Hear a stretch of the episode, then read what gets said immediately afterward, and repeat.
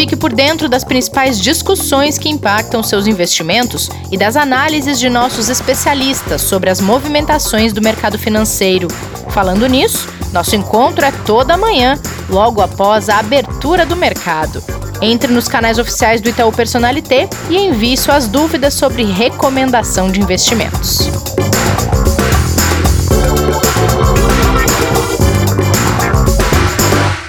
Olá, investidor em foco no ar neste primeiro de dezembro, dia de aula com o professor Martim sobre as bolsas do século, uma homenagem a este novembro memorável do Ibovespa.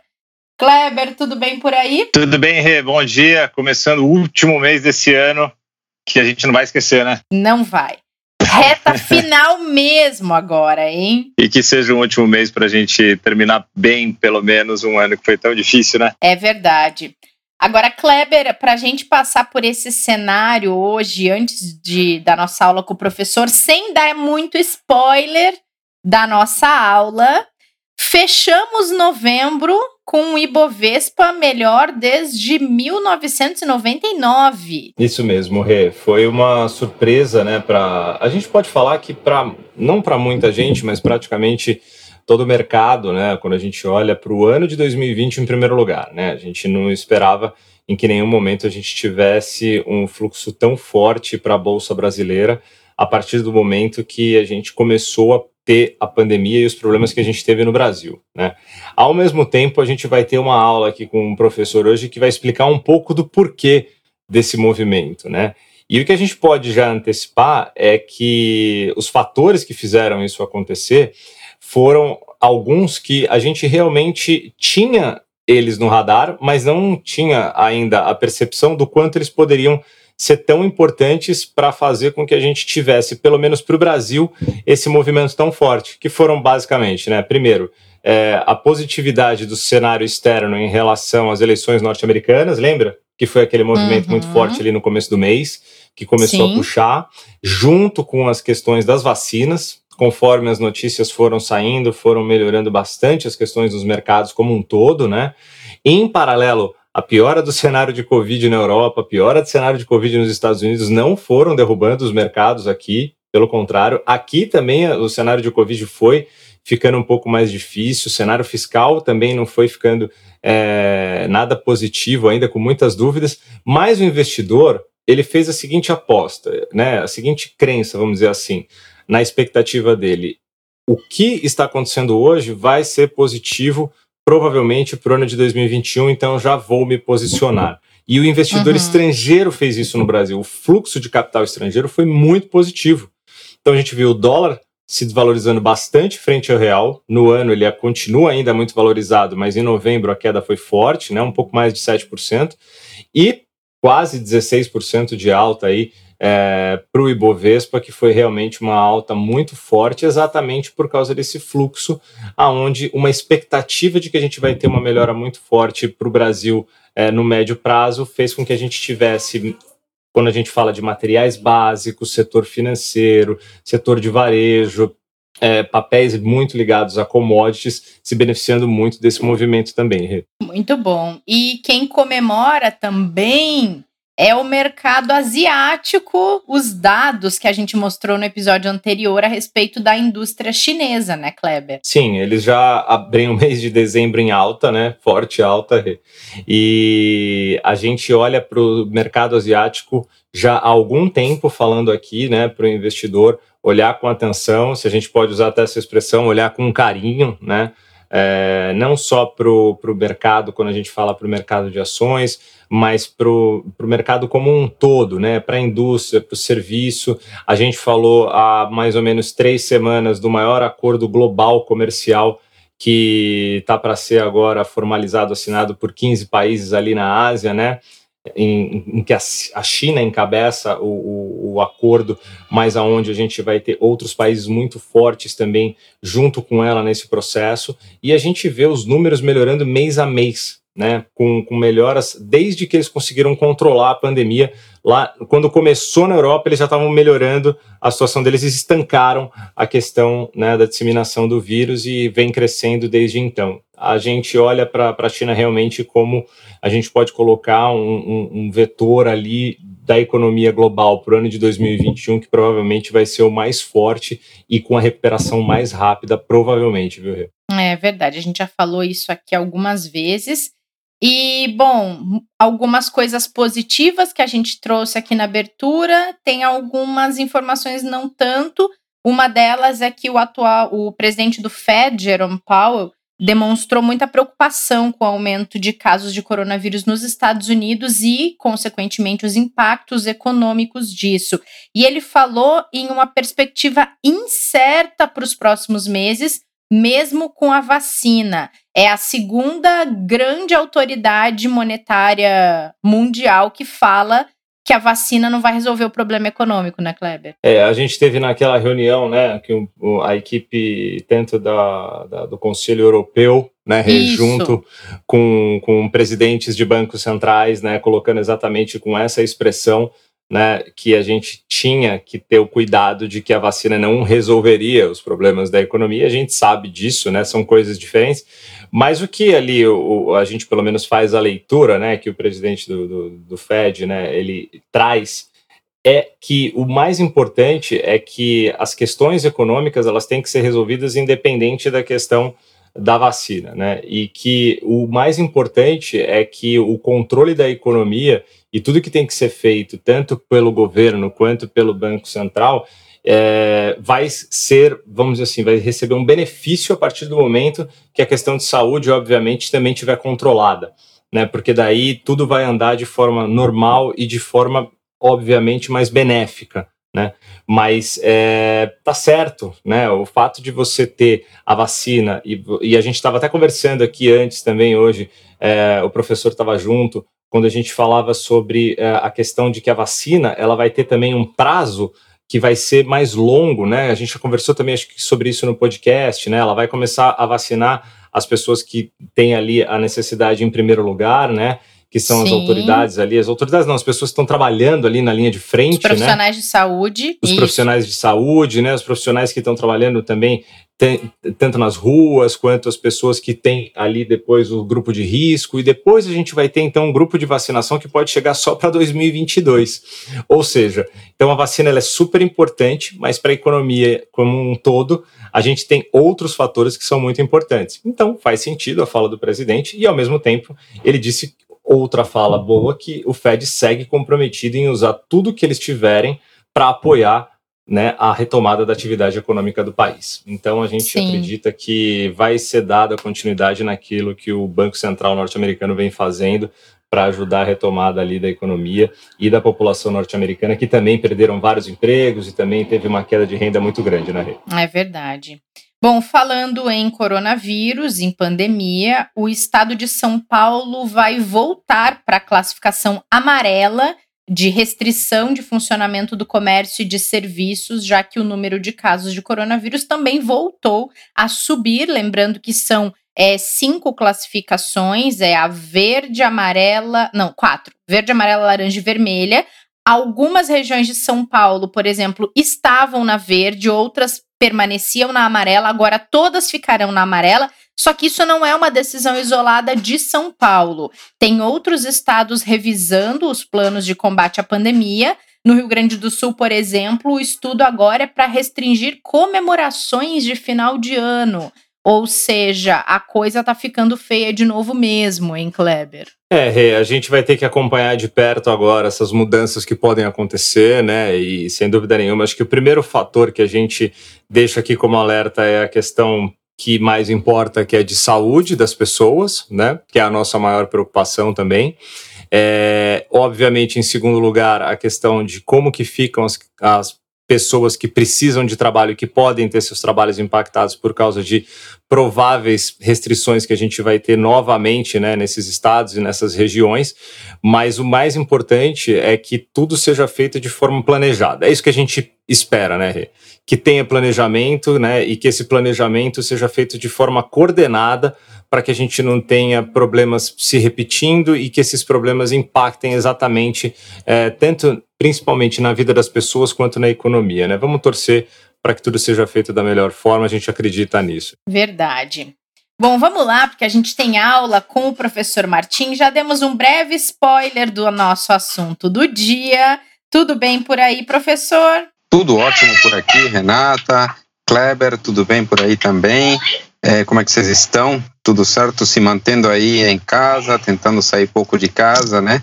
Agora que tivemos também aumento das restrições novamente, né? É, eu não, eu te confesso, professor, que a minha rotina ela não mudou muito de março até agora, não, viu? Ela continua bem restrita a fazer só o essencial fora de casa. E tô fazendo a minha parte daqui, viu? É, sabe que eu também, eu geralmente saio de casa é, uma ou duas vezes por semana, basicamente, né? Que eu saio, saio aqui do, do meu prédio. Então, é, estou bastante é, restrito, né? Quer dizer, se a gente tem a possibilidade, todos aqueles que têm a possibilidade de ficar o maior tempo em casa, acho que é importante, né? Também para evitar agora essa segunda onda, né? Acho que, que nem a, muita gente tem falado, né? A gente está cansado, mas o vírus não, né? O vírus está é forte, verdade. então é, é. é. se cuidar, né? a gente tem exemplo lá de fora, né, professor? É, relaxaram lá fora e a gente viu o que aconteceu, né? Na Europa, nos Estados Unidos. Então, o exemplo já existe, né? É verdade, é isso mesmo. É verdade. Professor, mas e aí tem uma questão muito curiosa que a gente falou rapidamente ali na, no início do episódio, que é no meio de toda esta confusão, desta pandemia, dessa oscilação, volatilidade, incerteza, insegurança, todos esses essas palavrinhas que a gente tem ouvido ao longo dos últimos meses, eis que novembro tem a terceira maior alta da bolsa desde o ano 2000, ou seja, do século. Pois é. Pois é, é a terceira maior alta, né? E aí é, podemos é, basicamente só estar tá perdendo para para a, a, valorização de 17,92% em outubro de 2002 e de 16,97% em março de 2016, né? Então, essa valorização agora de 15,90% em novembro, aqui nesse mês aqui, é, foi a terceira mais alta, né, maior valorização do século, né? Ou seja, uma coisa extremamente importante, extremamente relevante. Acho que o Kleber chegou a comentar em algum ponto, acho que a direção, é, é, ou seja, a, a tendência de recuperação, a gente enxergava, já temos falado bastante sobre isso, mas talvez a intensidade, né, a força com que uhum. veio e se concentrou num mês talvez tenha surpreendido a, a maioria, talvez, é, do mercado. Né? Acho que a gente está nessa visão de que o movimento de recuperação ia continuar, que ele vai continuar ainda, a gente está com visão positiva para a Bolsa local. É, mas talvez essa puxada tão forte tenha surpreendido um pouco, né? Foi mais otimista, né? O mercado foi melhor do que as nossas expectativas já otimistas, digamos assim, né? E professor, a primeira dessas três altas do século, você comentou que foi em outubro de 2002. Lá não era pandemia o contexto, não, né? Não, não era pandemia mesmo.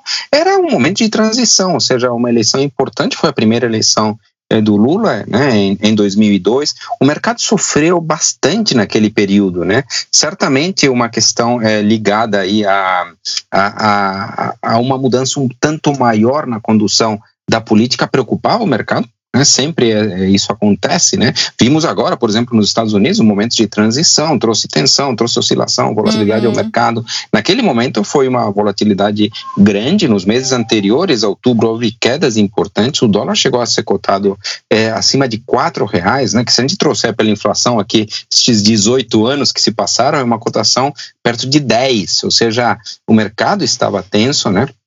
Aí, quando se confirma é, a vitória, é, se confirma o resultado é, da eleição, o mercado percebe que é, talvez a mudança não ia ser preocupante, não ia ser é, tudo aquilo que se imaginava, todas aquelas tensões, e o mercado corrige, né? Então volta 17,92% no mês de outubro, né? Acho que dentro, conforme eu comentei, é, da, dos movimentos naturais da política impactando é, o mercado, principalmente em movimentos onde fica meio claro que haverá alguma transição, alguma mudança, alguma é, descontinuidade na forma de conduzir é, a, a, política e principalmente a economia. Então, volatilidade nesses momentos de transição é bastante comum, viu, Renata? O professor, a, essa já faz algum tempo, mas a, a outra você comentou até que não faz tanto tempo, né? Foi é.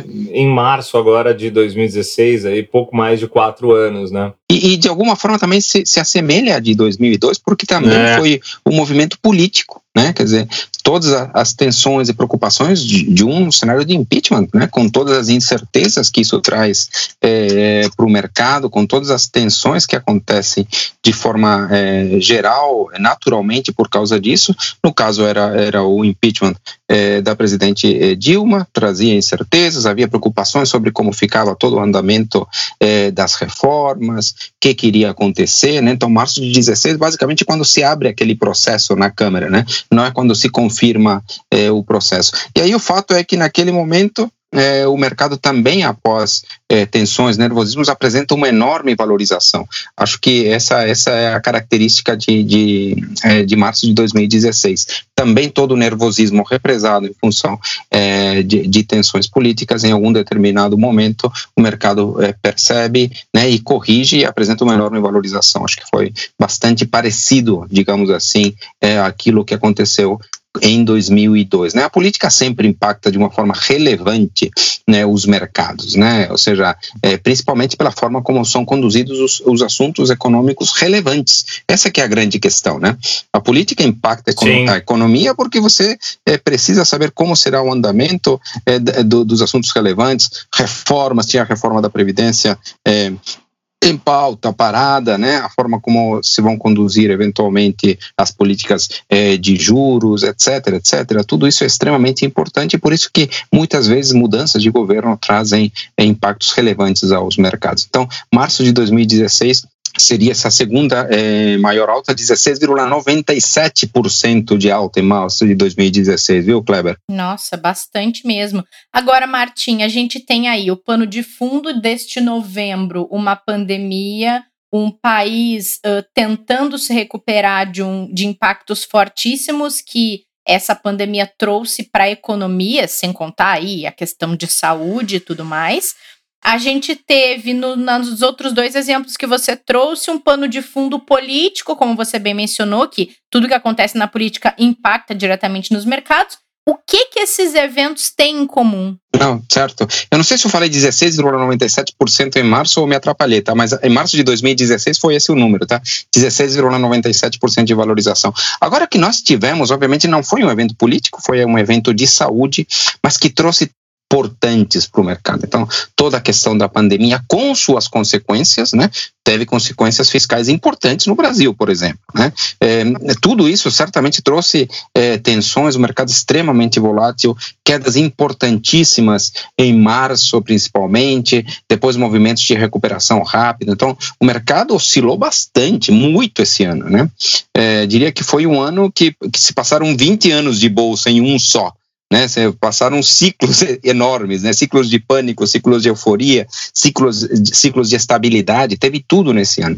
E diria que de alguma forma também isso aqui é reflexo é, é, das, da, da, da, do cenário um tanto melhor é, aquilo que era previsto por causa do, do, do, coronavírus. Então, eu diria que uma coisa que é chave aqui, sem dúvida, foram as vacinas, né?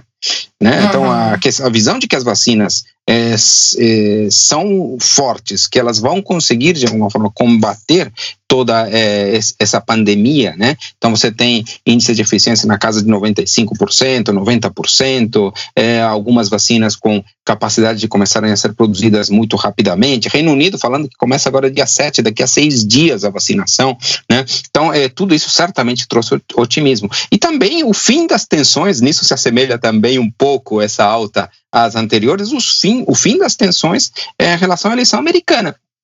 Né? Havia tensões, havia incerteza e tudo mais, né? a gente viu o mercado oscilando em função das eleições nos Estados Unidos recentemente, né? Ela se resolve é, e somadas essas duas coisas provocam de fato a terceira maior alta do século, né? 16,26%. Isso também para mim é, traz alguns alguns, alguns ensinamentos, tá? Se vocês me permitem já entrar uhum. nesses ensinamentos aqui. Claro.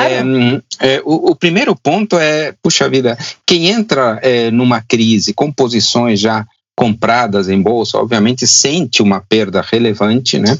Mas aí para essa pessoa é, é, muito importante manter um horizonte é, de longo prazo, uma visão é, mais longa é, do desempenho dos mercados, né? não se desfazer ou não tomar eventualmente decisões precipitadas, caso seja, seja, seja esse o cenário é, é, para frente, ou seja, caso, na verdade, é, melhor dizendo, caso o cenário para frente seja positivo. O outro ponto extremamente importante é que aquelas pessoas que talvez tenham liquidez, né? ou seja, não entraram com posições tão relevantes na bolsa no momento da crise, ou seja, não sofreram as perdas, eventualmente podem até aproveitar oportunidades desse tipo é, para assumir é, algum tipo de, eh, de risco na tentativa de achar alguma oportunidade de valorização. Então, isso é extremamente importante. Pessoas também que fazem aportes periódicos, né, aplicando periodicamente todo mês na bolsa, para essas pessoas, por exemplo, muitas vezes uma crise como essa é uma grande oportunidade, né, de, de fazer uma sucessão de compras é, durante diversos meses com, com, com os preços depreciados. Então, é, é algo que é importante manter em mente. Então, quem tem disciplina de ir constantemente aplicando eh, na bolsa, né, pode ter isso como uma, grande oportunidade. Nós temos, por exemplo, o um mecanismo de compra programada, diversos fundos também, né, isso, isso, isso na compra de ações, né, e diversos fundos também, vários deles permitem que você faça aplicações uhum. eh, constantes ao longo do tempo, particularmente na previdência. E, e acho que um outro Antigamente ponto... a gente não tinha previdência, né, professor, com ações, agora a gente tem, né? É verdade. ações, né? Exato, é isso mesmo. É, e é, o outro ponto é um estudo que eu fiz faz algum tempo, viu, é, Renata? É bem interessante, é que a Bolsa tem é, movimentos que não são constantes de valorização, são movimentos realmente descontínuos. Ou seja, ela fica parada, caindo e apresenta em determinado momento uma valorização intensa. No meu estudo, é, apareceu um dado interessante. 1% hum. dos dias é, acabam sendo responsáveis por é, 100% da valorização de longo prazo. Olha só. Ou seja, é, é, ou seja isso, isso, isso eu estudo tanto para os Estados Unidos como para o Brasil, tá? E isso para mim traz, tra, traz uma visão muito clara. É muito difícil acertar 1% dos dias se você quer ficar é, tentando, mar, é, fazendo market timing, ou seja, eu vou determinar, vou escolher o dia, puxa vida, você tem 1% de chance de acertar o momento de entrada. Então, para mim, Sim. isso só destaca a questão de que ter visão de longo prazo, estar na bolsa sempre, de acordo com o teu perfil, obviamente, a gente não recomenda para o conservador, mas cada perfil, tirando o conservador, tem uma fatia da pizza em bolsa. É bom manter sempre essa exposição porque a gente não tem certeza de quando, quando será, será, esse dia, dia. Né? É. Que são pouquíssimos dias, né? Que nem, que nem eh, nós estávamos comentando agora, né, Kleber? A gente tinha essa visão positiva de recuperação é, da bolsa, mas não achávamos que seria tão concentrada e tão intensa num único momento. Exatamente. Então, é, né, então continuamos recomendando entrar é, em bolsa, manter as suas posições, não desfazer-se, né? Porque tinha muita gente. Tinha muita gente dizendo, só, só, só um segundinho, tinha muita gente uhum. dizendo que a bolsa já tinha andado, que ia entrar numa, num processo de realização. A gente estava recomendando certamente manter as posições. Eu acho que acho que é isso, viu? Eu acho que é, a, a, o longo prazo na bolsa, né, e nos ativos de risco acaba se mostrando uma estratégia interessante. Manter as, os horizontes é, longos, manter as suas aplicações, manter calma é, nos mercados é uma estratégia importante. É aí que os investidores ganham, né? É, é, digamos assim, apropriando-se desses prêmios de risco de longo prazo, né? E para fazer isso tem que estar sempre exposto à bolsa, é, de acordo com o perfil do investidor. Né? Ou seja, manter uma, uma fatia dos seus investimentos, né, uma fatia da sua pizza alocada em bolsa sempre é uma é uma estratégia boa vencedora, a não ser para o investimento um investidor conservador, né, que por suas seus objetivos ou suas características, é provavelmente isso traz risco desproporcional. Pois não, Kleber? Não, então é, é super importante isso que você está falando, porque é, ontem a gente estava aqui no podcast Eu Errei, a gente comentou um pouco sobre isso, né? É, sobre o cuidado que o investidor tem que ter agora para não é, também é, entrar nessa euforia, porque lembrando, até a gente convida o investidor, a investidora, e olhar o movimento que aconteceu da metade do mês de outubro para o mês de novembro. O mês de outubro vinha sendo um mês muito positivo também, lembra, professor? Aí no, no, no, nos, últimos 10 dias, por causa do aumento de Covid na Europa e com o medo da segunda onda, que foi confirmado principalmente pelas questões deles precisarem é, começarem a fazer as novas restrições, a gente teve uma queda muito forte. O Ibovespa, que subia 7% em outubro, fechou o mês com queda de 0,69%. Então, a maioria dos analistas, todo mundo enxergava que novembro seria um mês muito difícil também. Então a gente começou o mês com uma descrença muito grande, com uma preocupação muito grande e o resultado foi esse, ou seja, o mercado continua muito volátil, né? A gente tem que ter um cuidado muito grande mesmo. E, continua, continuará. Tá? É, exatamente. É, esse é um ponto importante. A gente está é, com a nossa estreando aí a nossa recomendação para o mês de, de dezembro, né? A visão positiva para a bolsa continua, visão positiva para a bolsa americana continua, mas tem muita coisa que traz risco para o mercado, tá? Então, essa segunda onda aparentemente eh, teve um pico na Europa, as taxas estão começando a cair um pouco, né? mas vários países também estão adotando medidas de restrição. Aqui no Brasil tivemos a questão, vocês comentaram ontem, eh, do governo de São Paulo fazendo a restrição, né? a vacina exatamente, puxa vida, a gente tem um cronograma relativamente positivo, mas isso pode eh, se alongar, pode acontecer alguma coisa qualquer, né? tem todas as questões do pacote de estímulos dos Estados Unidos não resolvido, ontem também questão das tensões né, comerciais entre entre, entre China e Estados Unidos, tem muita coisa pendente aí é, no cenário internacional e no cenário local também, né? Quer dizer, temos assuntos fiscais importantes não resolvidos ainda.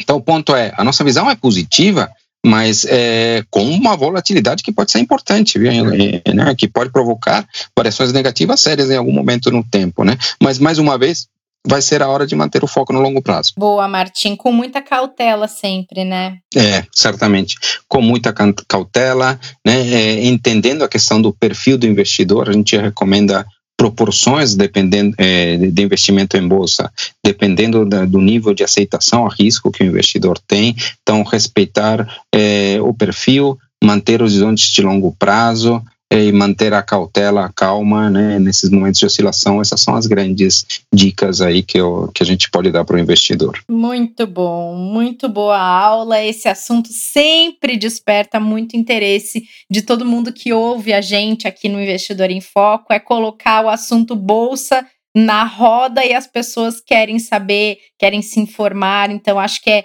muito bacana quando a gente traz isso para a nossa conversa. E Martim, obrigada mais uma vez por essa aula desta terça-feira. Opa, é sempre um prazer mesmo, né? Esse podcast aqui é fantástico, tá melhor, cada vez melhor. Eu tenho um orgulho aqui de ser chamado aqui para falar às terças-feiras, viu? Ai, coisa linda. Obrigada, Martim. Se ele é bom, é Obrigado, é porque professor. tem essa contribuição também. É, obrigado também. A gente aqui ganha com você aqui toda terça-feira, professor. Obrigado mesmo, com viu? Com certeza. Vamos lá então, gente. Chegamos ao fim desse episódio. Martim, semana que vem a gente se encontra. Uhum. Com certeza. Combinado. Tá marcado. Marcado. Kleber, amanhã estaremos de volta neste mesmo bate local. Valeu, Rê. Amanhã estamos aí de volta. Obrigado, hein? Combinado. E vocês que nos acompanharam neste episódio, cuidem-se. Fiquem em casa, a gente vai voltar a dar esse recado aqui no final. As coisas não estão normais ainda por aí, então tomem cuidado, previnam-se, sejam responsáveis e ouçam o Investidor em Foco no próximo episódio também. Obrigada pela companhia por hoje. A gente se encontra nesta quarta-feira. Até lá! Fique por dentro das principais discussões que impactam seus investimentos e das análises de nossos especialistas sobre as movimentações do mercado financeiro. Falando nisso, nosso encontro é toda manhã, logo após a abertura do mercado. Entre nos canais oficiais do Itaú Personalité e envie suas dúvidas sobre recomendação de investimentos.